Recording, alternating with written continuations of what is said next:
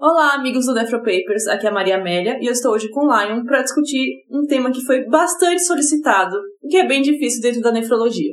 Pois é, gente. Hoje, depois de mais um dia de ambulatório de doença renal crônica na Unifesp, eu e a Maria Amélia nos, nos reunimos para discutir e conversar com vocês a respeito de doença mineral e óssea da DRC. Não sei se vocês sabem, mas a doutora Maria Amélia é coordenadora geral do ambulatório de doença renal crônica da Unifesp e eu sou responsável por todas as primeiras consultas nesse mesmo ambulatório. É, a gente tentou fugir, mas esse podcast finalmente saiu. Exatamente. É um tema complicado e, por ser exatamente muito complexo, a gente optou por dividir a discussão desse assunto em dois podcasts. Nesse primeiro podcast, a gente vai falar sobre os conceitos principais, definição, fisiopatologia, diagnóstico laboratorial e o manejo inicial. E a gente pensou em fazer um segundo podcast em que a gente vai discutir por meio de caso clínico, manejo caso a caso, uma coisa um pouco mais prática, mas depois de ter alinhado todos esses conceitos mais teóricos com vocês. Então, começando pela definição. Que viria a ser a doença mineral e óssea dentro da doença renal crônica? A doença mineral e óssea da DRC é uma síndrome clínica, uma doença sistêmica que se manifesta por uma ou mais das seguintes alterações. 1. Um, a alteração no metabolismo do cálcio, fósforo, paratormônio e vitamina D. 2. A normalidade da remodelamento, mineralização, volume, crescimento e resistência óssea. E 3. Calcificação vascular ou de outros tecidos. Como vocês podem ver, é uma doença sistêmica, não é uma doença exclusiva do osso. Quando a gente fala de DMO, a gente pensa que a gente está falando só de osso, mas não. A gente pode ver que dentro da própria definição, a gente já coloca como calcificação vascular, talvez como uma das manifestações mais importantes da doença mineral e óssea. Então, eu gosto de falar que é uma doença que mexe com o osso, mas também que mexe com alto risco cardiovascular. Então, só lembrando que ela é bastante comum dentro da doença renal crônica. Muitos pacientes, principalmente com a queda da filtração glomerular, vão desenvolver essas alterações. E ela é um fator de risco tanto para fraturas quanto para eventos cardiovasculares. Lembrando que antigamente a gente tendia a denominar essa alteração como osteodistrofia renal, mas que não é o nome mais correto para isso. A osteodistrofia seria consequente de alterações histológicas, portanto um diagnóstico feito por biópsia. Então, quando a gente fala de osteodistrofia renal, a gente só pode usar esse termo quando a gente tem uma biópsia na nossa mão, porque a gente está falando de alteração histológica óssea relacionada à perda de função renal. Quando a gente fala de DMO-DRC, a gente está falando de qualquer alteração bioquímica, hormonal, de osso ou de calcificação vascular. É um termo muito mais complexo. Cada vez mais a gente tem falado de osteoporose na DRC, porque os nossos pacientes estão ficando mais idosos, porque a gente tem cada vez mais doente renal crônico e porque cada vez mais a gente tem utilizado densitometria óssea na população com doença renal crônica. Então, o termo osteoporose é um termo bastante genérico que reflete uma perda da resistência óssea com aumento de fragilidade, aumento do risco de fratura óssea. Mas, por definição, a osteoporose é isso. Mas o diagnóstico de osteoporose ele vai estar atrelado ao uso da densitometria óssea. A densitometria, por sua vez, para a gente pensar nessa população, seria um exame utilizado para homens maiores de 50 anos, mulheres menopausadas ou pacientes com fatores de risco. Então, para essa população, a gente vai utilizar o T-score, sendo o diagnóstico de osteoporose um T-score menor que 2,5. Para a população que não se enquadra nessa população que a Maria Amélia falou, aquela população que não é menopausada, não é homem com mais de 50 anos ou que não tem fator de risco, a gente não usa o T-score na densitometria óssea. A gente usa o Z-score e a gente chama de baixa massa óssea quando o Z-score está menor que menos 2. Então, só trocando miúdos aqui, a gente usa o termo osteoporose como um termo genérico, mas ele está muito atrelado a um defeito quantitativo do osso. Já na DMO-DRC, a gente tem um defeito que é predominantemente qualitativo, que envolve remodelamento, mineralização, defeito de microarquitetura, mas que muitas vezes também tem um defeito quantitativo, porque a população com DRC, ela compartilha diversos fatores de risco relacionados à baixa massa óssea, como, por exemplo, a idade avançada, o diabetes, o hipogonadismo, a menopausa precoce, o uso de corticoide. Então, esse termo ele é muito mais complexo e está diretamente relacionado à doença e evento cardiovascular além do risco aumentado de fraturas que a população, como o Lion falou, uma população que tem fatores de risco para desenvolver osteoporose, ela também tem um fator de risco independente para desenvolver doença cardiovascular, certo? Exato. A DMO-DRC é um fator de risco adicional a todos aqueles fatores de risco que a gente já vê na população com DRC. Falando então de definição, acho que ficou claro o que é DMO-DRC, o que é osteoporose, o que é osteodistrofia renal. A gente vai falar um pouco sobre a fisiopatologia. E por que, que a DMO-DRC ela acontece? Por que, que um defeito mineral e ósseo acontece na população com DRC? Porque o rim ele faz três grandes funções. A primeira função, ele, tá, ele faz reabsorção de cálcio tubular. Segunda função, ele faz excreção tubular de fósforo. E a terceira função, ele é o principal órgão que tem a enzima 1-alfa-hidroxilase responsável por converter a 25-hidroxivitamina D em 1,25-dihidroxivitamina D. Converter o calcidiol em calcitriol, que é a vitamina D ativa. Então, isso a gente pensando na função do rim normal, certo? Ele vai ser responsável, de fato, por essa parte do metabolismo ósseo, uma parte importante do metabolismo ósseo. O que, pensando na, na doença renal crônica, o que, que vai acontecer? Então, uma das primeiras coisas que acontecem é que a gente vai ter um pool de fósforo maior, certo? Então, embora até um estádio mais avançado a gente não tenha um fósforo sérico maior, já em estádios mais anteriores, ou seja, mais precoces, a gente tem um pool corporal de fósforo aumentado e com isso ter uma fosfatúria maior. Então, esse é o ponto 1. Então, junto com a DRC vem o um aumento do, da carga de fósforo corporal. O segundo ponto é que, junto com a DRC, vem uma queda da vitamina D sérica. Isso acontece predominantemente por três motivos. O primeiro motivo eu já disse, que é a deficiência de massa renal está relacionada a uma falta da 1-alfa-hidroxilase, então dessa conversão de vitamina D em vitamina D ativa. Ah, o segundo motivo é que a, a elevação do fósforo sérico também inibe a atividade da 1-alfa-hidroxilase. E o terceiro motivo é que o FGF23, que é um outro hormônio relacionado ao metabolismo mineral e ósseo que está elevado na DRC, ele também inibe a atividade da 1-alfa-hidroxilase. Então eu perco massa renal e a 1-alfa-hidroxilase que eu tenho, ela ainda está inibida por outros fatores. Com isso, cai a vitamina D no sangue. Então a gente já tem alguns motivos para ter um hiperparatireoidismo pensando nesse paciente com doença renal.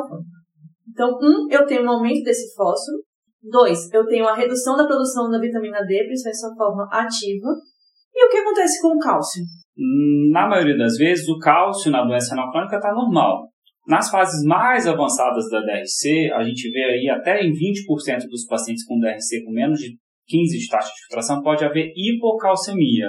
E o cálcio sérico ele cai por dois grandes motivos no sangue, na pessoa com DRC. O primeiro motivo é porque o fósforo está alto, isso quebra o cálcio sérico. E o segundo motivo, essa deficiência de vitamina D ativa diminui a absorção intestinal de cálcio. E a gente sabe que o cálcio baixo no sangue é o principal estímulo para a produção de PTH. Então, a gente tem um hiperparatiroidismo que é secundário à perda de função renal, que acontece por três estímulos principalmente: aumento do fósforo, diminuição da vitamina D e diminuição do cálcio sério. Então, esse estímulo continuado à produção do PTH, ela vai levar a alterações na glândula, na glândula paratireoide.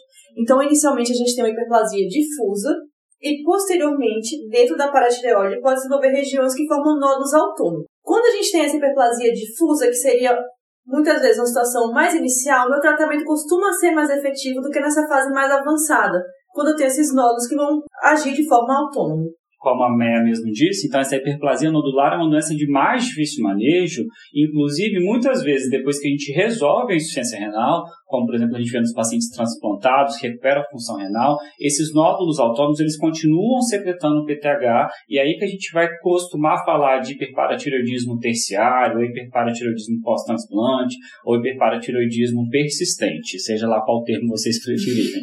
Então, acho que da fisiopatologia a gente conseguiu pincelar o que há de mais importante. A gente tem que lembrar que hoje em dia tem se falado cada vez mais do FGF23, que é uma fosfatonina que é secretada pelo osteoblasto e pelo osteócito, que também tem papel fosfatúrico.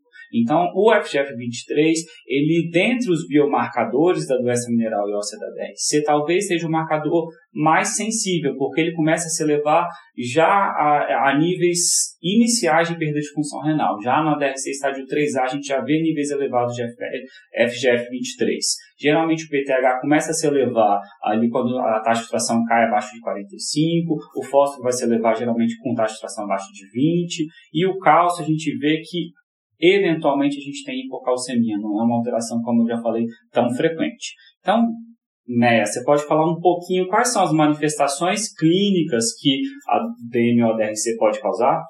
Então, muitas vezes são manifestações que são pouco expressivas, pelo menos inicialmente. O paciente pode apresentar prurido pelo fósforo elevado. A principal é, complicação seria, num caso mais avançado, são fraturas ósseas de fato. E como a gente falou, a doença mineral óssea está relacionada de forma direta com o risco, maior risco cardiovascular.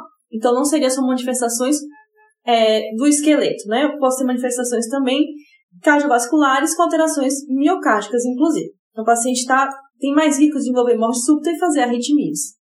Só para a gente citar, a gente sabe que o risco de fratura num paciente que tem DRC em tratamento conservador, taxa de filtração abaixo de 60, é duas vezes maior do que uma, uma, uma pessoa com a mesma idade e com função renal normal. E esse risco chega a ser quatro vezes quando eu comparo paciente em hemodiálise e paciente é, com função renal normal. Para a gente ver o impacto da DMO-DRC no risco de fratura.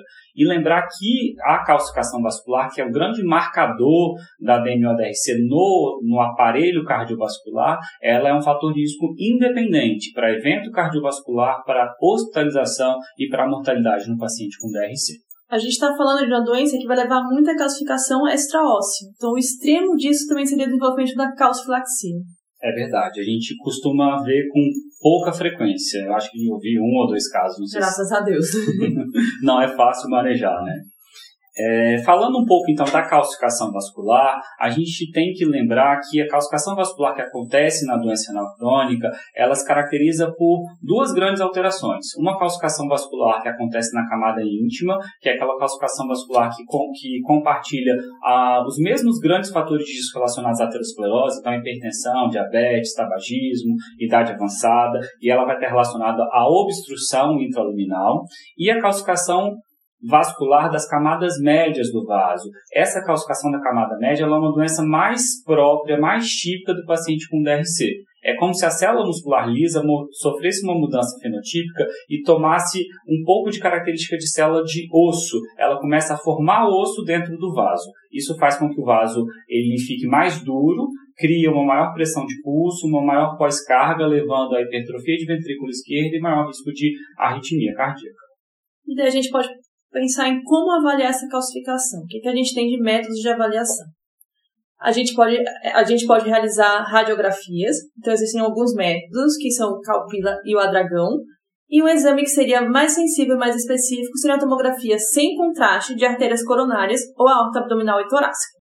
A tomografia é o exame de escolha por ser um exame que permite uma quantificação do score de cálcio, diferente dos métodos radiográficos que permite apenas uma semi-quantificação. Além disso, é um exame que pode ser mais utilizado para avaliar progressão e para avaliar a resposta ao tratamento.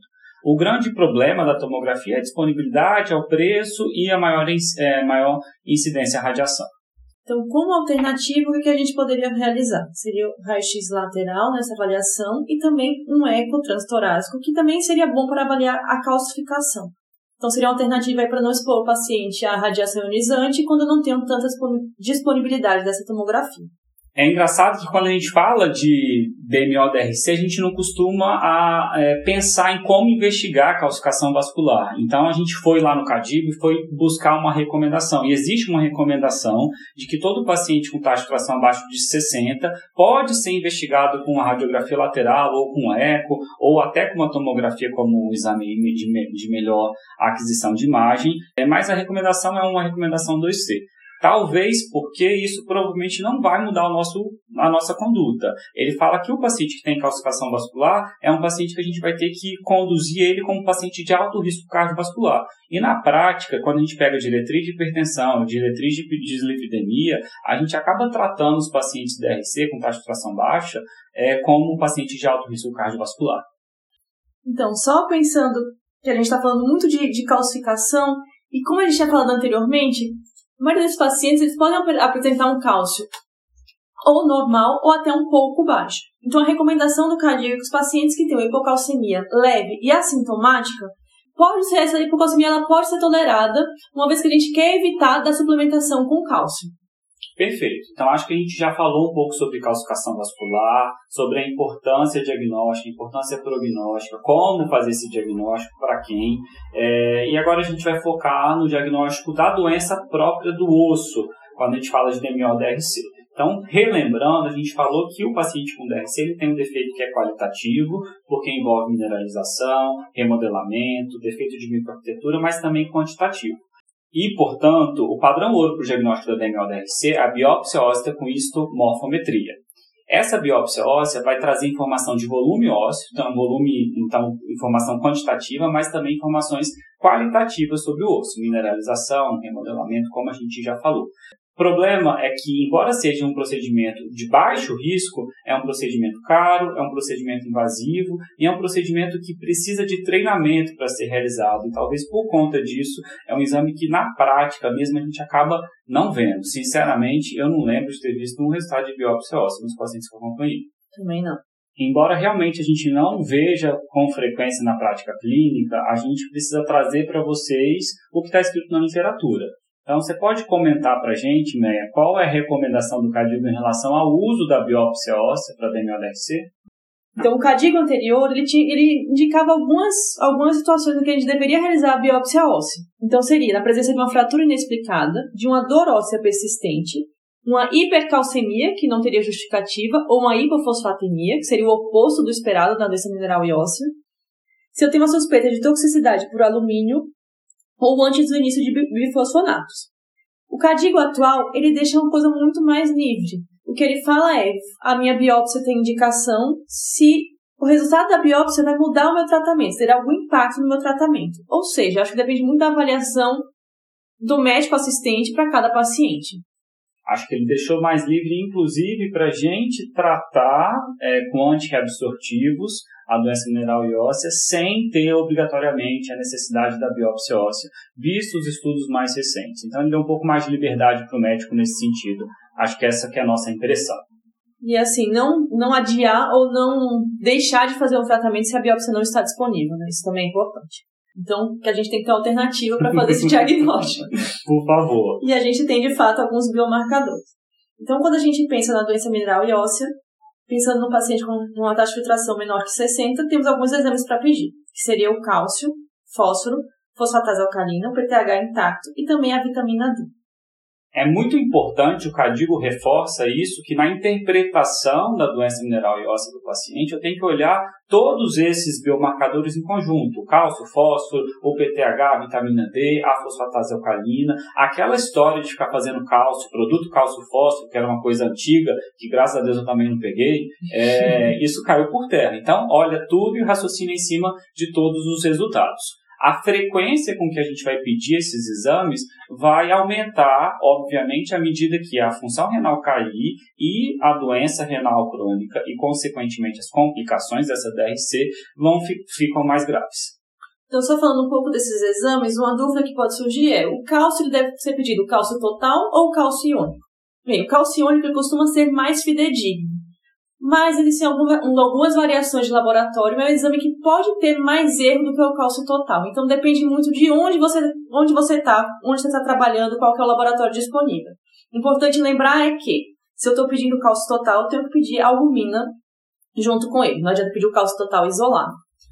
Outra questão é a vitamina D, que a gente sabe que deve ser usada, mas sempre fica uma dúvida de com que frequência ela deve ser solicitada. E a gente realmente não tem essa resposta. Acho que, como o Lion falou, os exames devem ser é, avaliados sempre em conjunto. E daí, a, a, quando eu vou pedir, depende de cada paciente mesmo.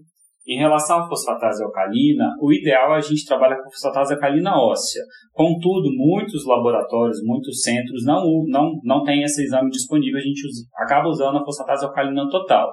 Então, um grande fator confundidor aí é que a fosfatase alcalina total também pode surgir, além de patologia, patologias ósseas, também em patologias hepáticas. Então, viu uma fosfatase alcalina mais alta, não está condizente muito com a DRC, com o perfil de doença óssea desse paciente, dá uma olhadinha no fígado, pede bilirrubina, gama GT, às vezes um exame de imagem do fígado vai ajudar a gente a elucidar melhor e interpretar melhor esse exame.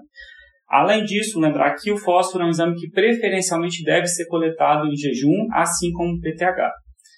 E o PTH é sempre uma novela. A gente poderia passar aqui alguns minutos falando sobre a dosagem do PTH. Hoje em dia, o PTH que a gente utiliza na maioria dos laboratórios é o PTH intacto. Então, é a molécula inteira de PTH e é uma molécula que tem 84 aminoácidos. Nessa, nessa molécula toda eu tenho aquela parte que é a porção ativa, mas eu também estou dosando a porção carbox terminal, que é aquela parte inativa, que acaba também inibindo a ação do PTH no osso.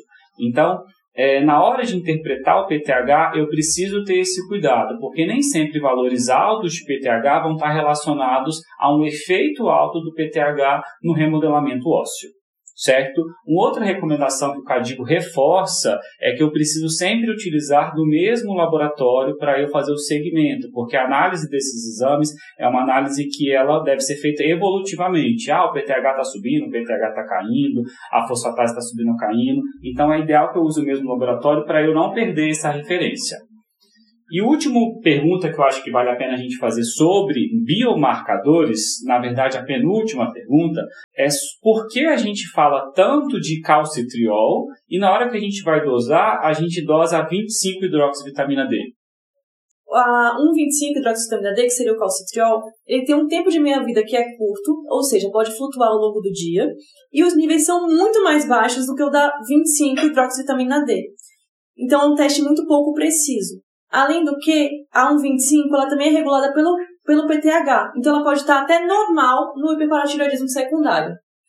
A última pergunta que eu acho que vale a pena a gente responder, falando de biomarcador de doença óssea, é sobre os novos biomarcadores que são utilizados cada vez mais no tratamento de pacientes com osteoporose o CTX, que é o marcador de reabsorção óssea, e o P1NP, que é um marcador de formação óssea. Esses biomarcadores, embora já muito utilizados para a população geral, eles ainda não foram validados para a população com taxa de filtração glomerular abaixo de 45. Então, a gente ainda não tem utilizado eles na prática e na condução dos pacientes com DRC. Lion, falando de uma coisa que eu sei que você manja bastante, e exames de imagem? Aí você tocou no assunto polêmico e complicado, porque o Cadigo trouxe um update em 2017 do tratamento e condução de DMO-DRC, e nesse Cadigo, nesse update, ele fala que, para surpresa talvez de alguns, que a densitometria óssea poderia ser utilizada nos pacientes com taxa de filtração abaixo de 60, inclusive nos pacientes dialíticos, caso ela trouxesse informações que ajudassem no manejo clínico do paciente. E isso ele coloca se o paciente tem algum fator de risco para perda de massa óssea, ou seja, praticamente todo paciente com DRC. Então, isso ficou um pouco em aberto. Essa recomendação ela foi baseada principalmente em quatro grandes estudos prospectivos que mostraram que a baixa massa óssea, a baixa densidade óssea por densitometria óssea esteve relacionada a maior risco de fratura, a maior incidência de fratura nos pacientes com DRC.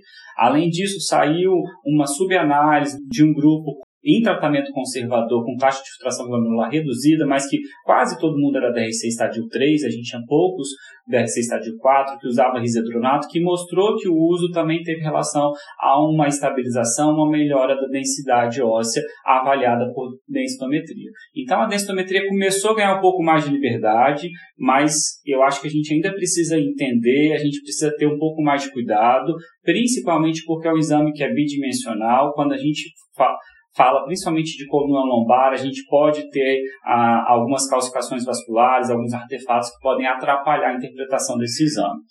E além disso, a gente ainda não sabe o quanto que a gente tem de disponibilidade de usar bisfosfonato nos pacientes com taxa de filtração abaixo de 30. O denosumab, cada vez mais a gente vem utilizando, mas a gente sabe que é uma droga que não pode ser descontinuada sem a associação de bisfosfonato pelo efeito rebote, de queda de, de densidade óssea. Então, eu acho que ainda a gente precisa ter um pouco mais de cuidado na hora de pedir, de interpretar e de tratar os nossos pacientes. A gente falou de muita coisa do diagnóstico, fisiopatologia, quadro clínico e agora vamos para a parte que interessa, né? Como que a gente vai tratar?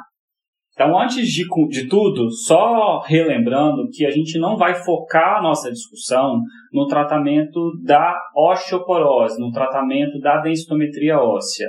Fazendo um breve resumo, eu acho que hoje a gente encara o paciente com DRC 3A e 3B, aquele com 30 a 60 de taxa de filtração, a gente acaba usando com maior frequência a densitometria, a gente tem um pouco mais de liberdade de embasamento para tratar essa osteopenia, osteoporose do paciente. Agora, com menos que 30, eu acho que ainda é um cenário muito nebuloso para a gente tomar condutas. O nosso foco vai ser em tratar a doença qualitativa, usar as alterações bio, bioquímicas e hormonais relacionadas à perda de função renal. Então, basicamente, a gente tem três pilares do tratamento do hiperparatiroidismo secundário. O primeiro é o controle do fósforo. O segundo é o tratamento e suplementação da vitamina D. E o terceiro pilar é o controle e o tratamento da secreção inapropriada de PTH, ou PTHs muito elevados ou PTHs indevidamente suprimidos. E acho que isso tem muito sentido, né? No começo a gente fala aqui, o que vai levar tudo isso é um fósforo que está inadequado, uma, hiper, uma hiperfosfatemia, ou pelo menos um pool de fósforo corporal aumentado. Pensando nisso, o que, que a gente vai fazer para o controle do fósforo? Para os pacientes que estão em tratamento conservador, é importante a gente ter uma restrição proteica. Então, a restrição que é indicada é de cerca de 0,6 a 0,8 grama por quilo. E a injeção de fósforo nos pacientes que têm um fósforo aumentado, uma hiperfosfatemia ou um PTH aumentado, essa injeção não deve ser superior a 700 mg por dia. Só reforçando que a recomendação proteica atual do CADOC de 2020 para o paciente não diabético em tratamento conservador é 0,55 a 0,6 grama por quilo dia. E para o diabético é essa que era aquela recomendação mais antiga de 0,6 a 0,8 grama por quilo dia de proteína. Essa restrição proteica aí dá muita briga, mas a gente não vai é... entrar nela hoje. É o que está na diretriz, na verdade, né? Na prática, a gente acaba individualizando, considerando sarcopenia. Lembrar que essa restrição proteica ela é recomendada para os pacientes que estão metabolicamente estáveis. Então, isso leva em consideração inflamação, internação, perda de massa muscular, perda de peso. Então, precisa de uma análise muito mais complexa do que um, um número mágico. Pensando nos pacientes que estão em diálise, a gente não vai restringir proteína como no conservador, né? Então, o consumo deveria ser de 1 a 1,2 gramas por quilo, mas a gente vai ter que restringir o fósforo. Então, a indicação da restrição de fósforo na diálise seria de 800 a 1000 gramas de fósforo por dia. Que, que é alimento que tem fósforo? Basicamente, todo alimento que é rico em proteína. Então, é muita coisa que tem fósforo. O que é, o que é orientação é a gente tentar dar mais qualidade dessa proteína. Então, uma, uma coisa importante, além do valor do fósforo isolado, da proteína isolada, seria dar alimentos que tenham uma boa relação entre proteína e fósforo. Ou seja, um bom aporte proteico para uma quantidade não tão grande de fósforo. Nisso daí, a gente pode dar preferência, por exemplo, a carne de peixe, carne de frango, até carne vermelha, em detrimento, por exemplo, da sardinha enlatada, do atum enlatado, que tem uma carga de fósforo muito alta. Se a gente for utilizar o ovo, a gente prefere a clara do ovo, que tem proteína e tem pouco fósforo, do que o ovo inteiro. A gente tem alimentos que tem, não tem proteína e tem alto teor de fósforo, como por exemplo o chocolate. Então, o chocolate é uma bomba de fósforo. O refrigerante à base de cola é uma bomba de fósforo, a Coca-Cola, Pepsi-Cola etc. E a gente tem aqueles alimentos que ficam ali no meio do caminho, como os derivados do leite, como por exemplo os grãos, que são alimentos que têm proteína, mas também têm um teor de, de fósforo elevado. A gente precisa consumir com alguma moderação. E a gente pode falar também da qualidade desse fósforo, né? Fósforo de produtos que são vegetais, grãos, ele é um pouco menos absorvido do que esse fósforo industrializado. Então, vale pensar muito no fósforo que é adicionado aos alimentos. Por exemplo, é, macarrão, que é macarrão instantâneo, tem muito fósforo, esse fósforo é muito absorvido o próprio chocolate e refrigerantes à base de cola, como o Lion tinha falado. Então, São os famosos aditivos de fósforo, né? Então, esse daí a gente tem que passar longe. É produto industrializado, que não tem qualidade nutricional né, adequada e tem alto teor de fósforo de má qualidade ainda. A gente coloca na sacola aí o biscoito recheado, o miojão, né? Você já falou do miojo. É, miojo tem bastante fósforo. Gelatina tem muito aditivo de fósforo. E, por exemplo, falando do leite, é só um detalhe, assim, aquele leite longa vida tem mais fósforo por aditivo do que o, o leite que é, que é o mais natural mesmo. A gente está arranhando aqui, ousando falar um pouco de orientação nutricional, mas a grande dica é, indiscutivelmente, esses pacientes que têm doença renal mais avançada e, consequentemente, mais risco de hiperfosfatemia, eles precisam do acompanhamento conjunto do nutricionista. Eles fazem toda a diferença no segmento, na qualidade de vida e no desfecho prognóstico dos pacientes. E a gente vai indicar, ou seja, a nutrição vai indicar a dieta, na verdade, e o que pode ajudar também quando a gente não consegue atingir níveis normais de fósforo com a dieta são os quelantes. Então, basicamente, a gente tem que tirar da comida, se a gente não consegue restringir tanto da comida, e nem sempre a gente vai restringir, a gente dá o quelante para não reabsorver. E lembrar que o outro ponto é aumentar a excreção. Como o rim não funciona, a gente não consegue aumentar isso. Se o paciente está fazendo diálise, a gente tem que garantir que esse paciente tem uma dose adequada de diálise. Então, olhar para o KTV, olhar para a função residual e, e, e garantir que esse paciente está bem dialisado. Pensando nos quelantes do fósforo, a gente tem duas classes, digamos assim, que seriam os à base de cálcio, dentre eles o carbonato de cálcio, acetato de cálcio. O carbonato ele tem um baixo poder quelante, tem muito cálcio em sua formulação, então ele preferencialmente deveria ser evitado, já que a gente não quer dar esse aporte de cálcio tão grande e precisaria de uma medicação com melhor poder de quelante. O acetato ele tem menos cálcio na composição e, e tem um poder quelante que é moderado. Pensando nos quelantes que não usam, não são a base de cálcio, a gente tem o cebelamé, que tem um poder quelante também moderado, é uma boa medicação. Desvantagem seria o preço elevado, é uma medicação que é conseguida com um alto custo e também alguma intolerância gastrointestinal. Os pacientes reclamam muito de constipação, principalmente. É, tem relato de náusea, tem relato de flatulência, até de diarreia, mas na prática mesmo a grande queixa é a constipação. E a grande vantagem do CBLAMER em relação aos à base de cálcio é diminuir o risco de hipercalcemia e, e principalmente diminuir o risco de calcificação extraóssea, né? A calcificação vascular de outros tecidos, como a gente já falou. Ainda em relação aos quelantes, acho que outra orientação que é importante falar é que não, não adianta dar quelante em qualquer horário. Ele vai quelar, de fato, o fósforo que está sendo ingerido. Então, lembrar que o quelante deve ser dado junto com as refeições que são ricas em fósforo. Né? Tem que ter algum fósforo na dieta para fazer sentido dar quelante. É, isso é diferente porque, às vezes a gente usa carbonato de cálcio como suplemento de cálcio e carbonato de cálcio como quelante de fósforo. E aí a, o momento de administração do carbonato de cálcio muda. Quando a gente quer dar como quelante, tem que ser junto com a comida. Quando a gente quer dar como suplementação, a gente acaba deixando fora da comida uma, pelo menos uma hora antes ou pelo menos duas horas depois da refeição, porque a gente sabe que a absorção do cálcio é maior com o trato gastrointestinal vazio.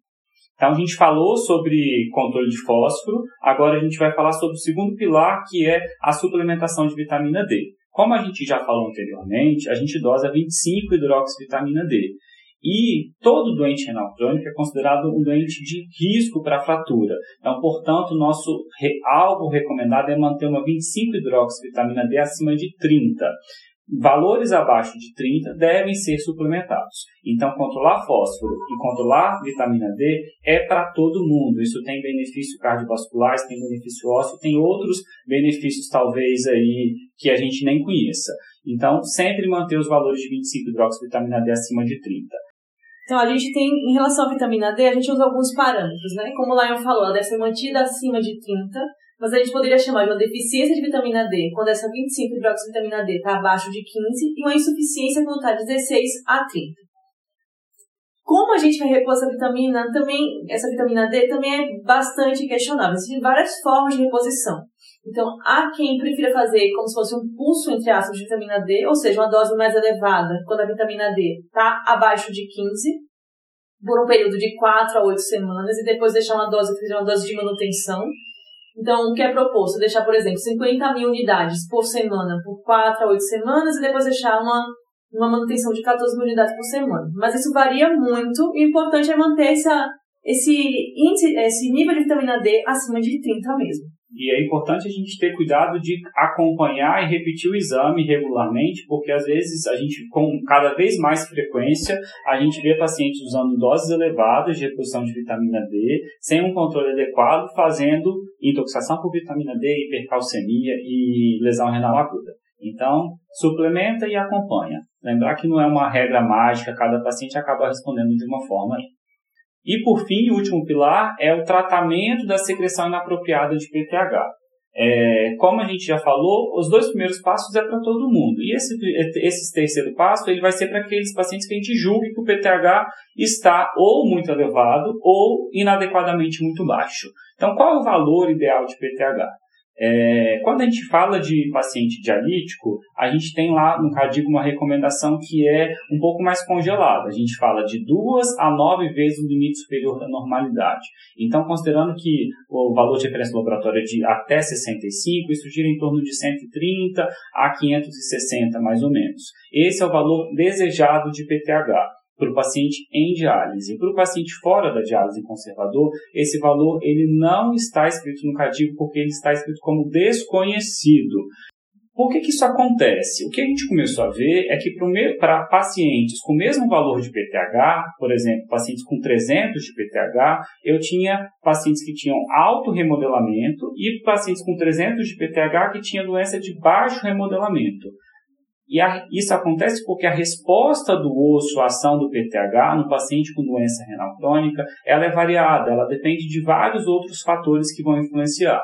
Por exemplo, a gente sabe que o PTH que a gente dosa é o PTH intacto e a gente tem aquela porção carboxy terminal que está elevada no paciente com DRC e essa porção ela tem uma função que é inativa. Na verdade, ela até aumenta a resistência do osso à ação do PTH ativo, vamos dizer assim.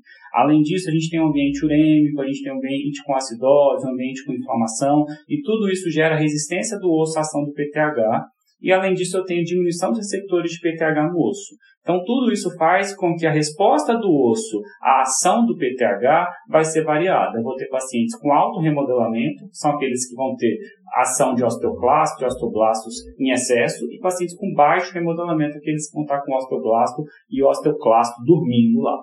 Então, pessoal, para quem está ouvindo o podcast até agora, essa é a realidade. A gente não tem resposta mesmo para o valor do PTH. A grande dica é usar o bom senso. Então, acho que usar o, a dosagem repetida, usar a curva de PTH, se está subindo, se está caindo, e sempre analisar o PTH em conjunto com a fosfatase alcalina. A fosfatase alcalina, preferencialmente a óssea, é um marcador de formação óssea. Então, se eu tenho uma doença que está remodelando demais o osso, a fosfatase alcalina ela vai subir. Se eu tenho uma doença que está remodelando de menos, a fosfatase alcalina vai estar tá baixa.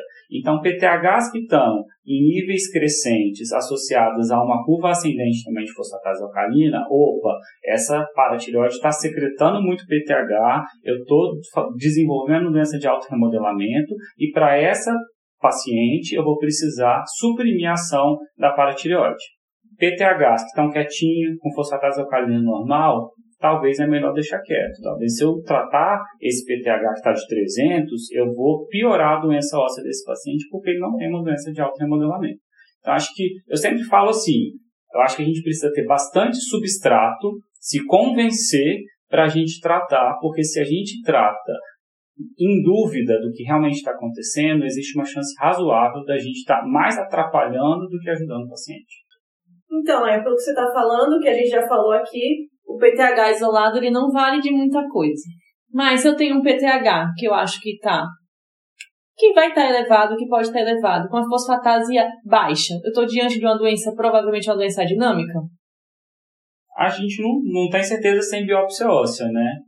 Se eu penso que é isso, você vai, depender, você vai definir a minha conduta, e por outro lado, se tem um PTH elevado, com a fosfatase elevada, posso pensar também que eu estou diante de uma doença de alto remodelamento e você é uma conduta diferente, um tratamento diferente para esse tipo de paciente. Exatamente. Então, para aquele paciente que está subindo o PTH, que está subindo fosfatase alcalina, tenho tudo para ter, para achar que esse paciente está remodelando demais, eu vou ter que suprimir a paratireoide com alguma medicação. Então, eu vou lançar mão ou do calcitriol, ou do paricalcitol, que é o análogo da vitamina D, ou do cálcio mimético, que é que a gente usa no Brasil, o Sinacal 7. Então, lembrar que a paratireoide ela tem receptor de vitamina D e ela tem receptor de cálcio. Então, essas medicações vão fazer com que é, a paratireoide enxergue doses mais elevadas de vitamina D de cálcio e suprima a secreção de, PTH, de PTH. A escolha de um ou de outra vai depender um pouco do perfil de efeito adverso.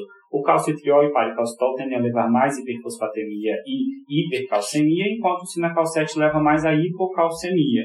Muitas vezes a gente usa a combinação dos dois tratamentos, isso principalmente nos pacientes em diálise que têm hiperparatireoidismo secundário um pouco mais grave, porque um efeito adverso acaba balanceando o outro. A grande limitação, sem dúvida, é a hiperfosfatemia. E uma outra informação é que para aqueles hiperparatiroidismos mais graves, acima de mil de PTH intacto, provavelmente que já estão envolvendo hiperplasia nodular, a gente sabe que calcimimético ele acaba tendo um pouco mais de efeito naquela glândula autônoma do que o calcitriol ou o análogo da vitamina D. Então eles acabam sendo um pouquinho mais potentes do ponto de vista de eficácia do tratamento, da supressão da paratireoide. E se eu estou diante de um paciente com PTH muito baixo, fosfatase alcalina muito baixa, provavelmente diante de uma doença óssea dinâmica, o que, que, que, a gente faz, né? Nossa, lá, aí a pergunta é realmente difícil. Se a gente tem dúvidas ainda em relação ao tratamento com alto remodelamento, com baixo remodelamento a doença dinâmica é mais difícil ainda. Às vezes eu consigo controlar, por exemplo, mudar o banho do paciente em diálise, mas o tratamento conservador é, não tem a ideia é tiro tudo, né? Então, se ele está tratando alguma coisa, eu tiro, né? Se ele está suprimindo a paratireoide, calcitriol, paracastol, tiro tudo. E o mais importante, eu acho que é dar um aporte de cálcio mais baixo para esse paciente. Se ele está usando suplemento, tira. Se ele está usando com banho de cálcio de 3, a gente coloca banho de cálcio de 2,5, porque eu quero, de alguma forma, fazer com que essa paratireoide ela volte a acordar, certo? É, então é uma doença mais difícil de tratar, eu diria, do que um hiperparatiroidismo não complicado, secundário, assim, uma doença de alto remodelamento não muito grave, vamos dizer assim. A má notícia é que a doença dinâmica ela parece ter uma prevalência que vem aumentando. Talvez um pouco por nossa causa também, que está dando. Iatrogênica. Isso, está dando cálcio a mais e tratando demais o paciente muitas vezes. Então, uma outra coisa que na prática a gente precisa ter essa noção é que eu estou tratando um paciente que tem é, hiperparatiroidismo secundário com provável autorremodelamento, PTH está de 800, eu começo a dar ou calcitriol na calcete, o PTH foi para 500, na próxima 300, eu já, tô, já tenho que parar o remédio, ou diminuir a dose do remédio. Porque se eu não mexer na minha conduta, na próxima o PTH vai estar de 150 ou vai estar de 100, e aí induzir uma doença óssea dinâmica que basicamente não tem tratamento. Eu tenho que esperar essa paratireoide e esse osso acordar aí, né? Acho que é mais ou menos isso, né, Meia? Acho que sim. A gente vai deixar detalhes do tratamento, como dose de medicação, efeito adverso de medicação, PTX, para a gente discutir de uma forma mais prática em alguns casos clínicos num próximo encontro nosso. Obrigada, pessoal, por terem ouvido o podcast até aqui e até o próximo. Até a próxima. Esse podcast tem o objetivo de educação médica. As informações aqui prestadas exprimem as opiniões dos seus integrantes no momento da gravação. Não esqueça que a medicina é uma ciência que muda constantemente. Não utilize as informações ouvidas aqui como conselhos médicos para si ou para outros. Em caso de necessidade, procure opinião médica direcionada.